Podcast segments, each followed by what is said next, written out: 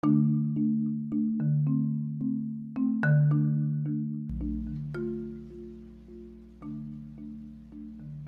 tal? Hola, sean todos bienvenidos a Historia de México en corto. Yo soy el profesor Gilberto Pérez Argüelles y para este episodio número 13 estaremos platicando sobre la conquista de México. Vamos con el objetivo. El objetivo para este episodio es conocer los antecedentes en Europa que provocaron la llegada del Reino de Castilla a el continente americano Además, vamos a identificar las tres expediciones que salieron desde Cuba hacia nuestro país. Y por último, vamos a explicar eventos y batallas relevantes durante la conquista. Dicho entonces lo anterior, es momento de iniciar. Bueno, habrá que iniciar este episodio con la siguiente reflexión eh, además de ser un país conquistado y obligado a dejar atrás su origen, somos el producto del encuentro de dos mundos, de dos de las culturas más importantes de la época. Y entonces ojalá que esto alcance a, a, lograr la reflexión sobre toda esta cuestión de un poco de vergüenza que se puede sentir a ser un pueblo conquistado pero en realidad deberíamos pensar que somos el producto de dos de las culturas más importantes de la historia. Estamos hablando de las culturas de Mesoamérica, por supuesto, y las culturas europeas, en este caso los reinos de Castilla principalmente. Entonces, con esto espero que se logre entender un poco más la importancia del tema. Y bueno, ¿cuál es el contexto en Europa antes de la llegada de los españoles a nuestro país? Bueno, eh, se va a vivir la expulsión de musulmanes de España, va a haber un momento de unificación de dos de los reinos más importantes de aquella época, nos referimos al reino de Castilla y al reino de Aragón, los cuales van a financiar el viaje de Cristóbal Colón en la búsqueda de nuevas rutas para comercializar con el continente asiático. Recordemos que el imperio turco va a cerrar ¿no? el paso entre el continente europeo y asiático y entonces el reino de Castilla financia a Colón para que busque nuevas formas de llegar al continente asiático por cuestiones del destino, vaya usted a saber qué pasó, pues ellos llegan a el continente americano. Ellos estaban convencidos que habían llegado a la India, de ahí el uso de la palabra indio. Bueno, vamos a platicar un poquito de las expediciones. Eh, son tres las expediciones que salen desde Cuba hacia nuestro país en la búsqueda de nuevos territorios, por supuesto. Son ejércitos ¿no? particulares que están en la búsqueda de nuevas, nuevas riquezas, ¿verdad? La primera expedición va a ser encabezada por Francisco Hernández de Córdoba en el año de 1517. Se trata de tres naves con 150 hombres y comenzará ahí esta situación del reconocimiento de algunas partes de la península de Yucatán. Se va a vivir en este caso la batalla de Champontón y la batalla de Catoche. O sea, va a haber una cuestión de que los mayas van a repeler, ¿no? Van a intentar que no lleguen a tierra y los van a correr a estos españoles. Esa sería la primera expedición, 1517.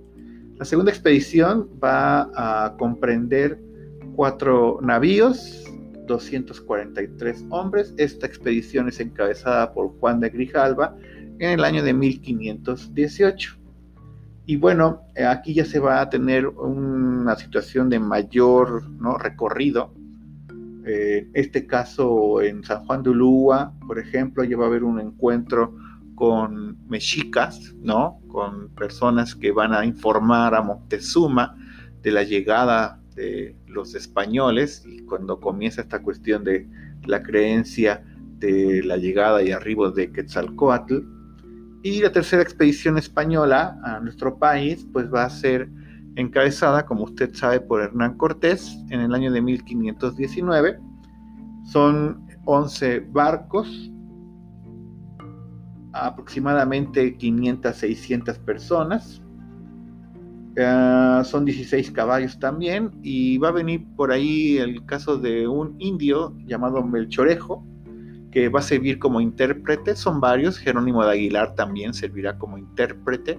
Melchorejo es un indio que fue capturado en la segunda expedición, se le llevó a, en este caso a Cuba como preso, en este caso regresa con la posibilidad de servir como intérprete. Este, Jerónimo de Aguilar es una persona que había sido hecho preso por los mayas, aprendió a hablar maya y de ahí la posibilidad de poder traducir la comunicación entre los mayas y Hernán Cortés.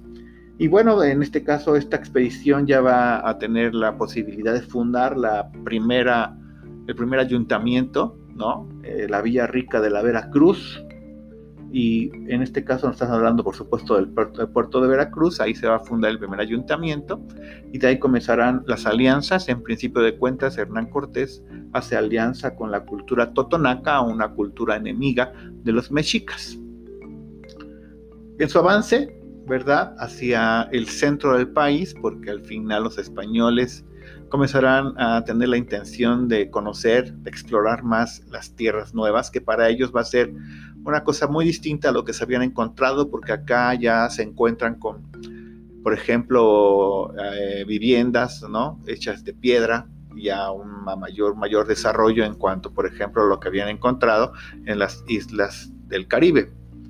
Ya eh, camino hacia el centro de México, pues va a formar alianza, otra alianza más, ahora con la cultura tlaxcalteca, esta va a ser fundamental Obviamente los tlaxcaltecas con la idea de que con esta alianza iban a derrotar a sus enemigos, los mexicas, y terminar con el pago de tributos.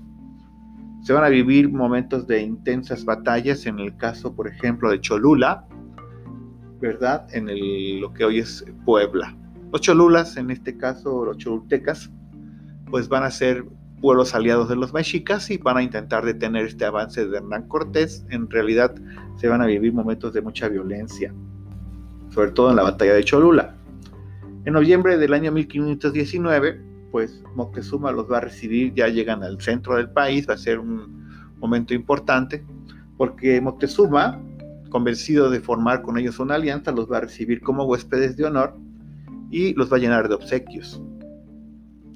Por supuesto, la intención del Tlatoani era ganar su simpatía. Para Hernán Cortés significó que se estaban dando por vencidos. Entonces ahí hay una situación distinta, ¿no? Porque al final los mexicas, pues lo que querían era hacer alianza con los españoles y los españoles al recibir tantos obsequios pensaban que ya se estaban dando por vencidos. Hernán Cortés, en este caso, pues en principio está con la intención de encerrar a los mexicas con la ayuda de 25 mil tlaxcaltecas y por medio de escaramuzas va a aislar la, lo que sería en este caso la isla de Tenochtitlan, ¿no? Va a cerrar la entrada y salida de alimentos, por ejemplo, y con esta intención pues tratará de derrotar a los mexicas. Mm, en ese momento también se va a vivir una situación compleja para Hernán Cortés porque va a haber otros españoles que van a intentar hacer lo mismo, conquistar nuestro país. Y el puerto de Veracruz pues va a ser tomado por algunos españoles. Lo que va a tener que hacer Hernán Cortés es dejar al mando en el centro del país, ¿verdad? A Pedro de Alvarado, ¿no? Y en este caso ahí va a haber una situación de pues una reconquista, Pedro de Alvarado se queda al mando del ejército y va a tomar decisiones bastante crueles porque, pues en este caso va a haber lo que se conoció como la matanza de Templo Mayor, donde en ese momento, pues Pedro de Alvarado este, quiso aprovechar un ritual, ¿verdad? Un ritual de los guerreros mexicas donde acudían a, este, a Templo Mayor sin armas.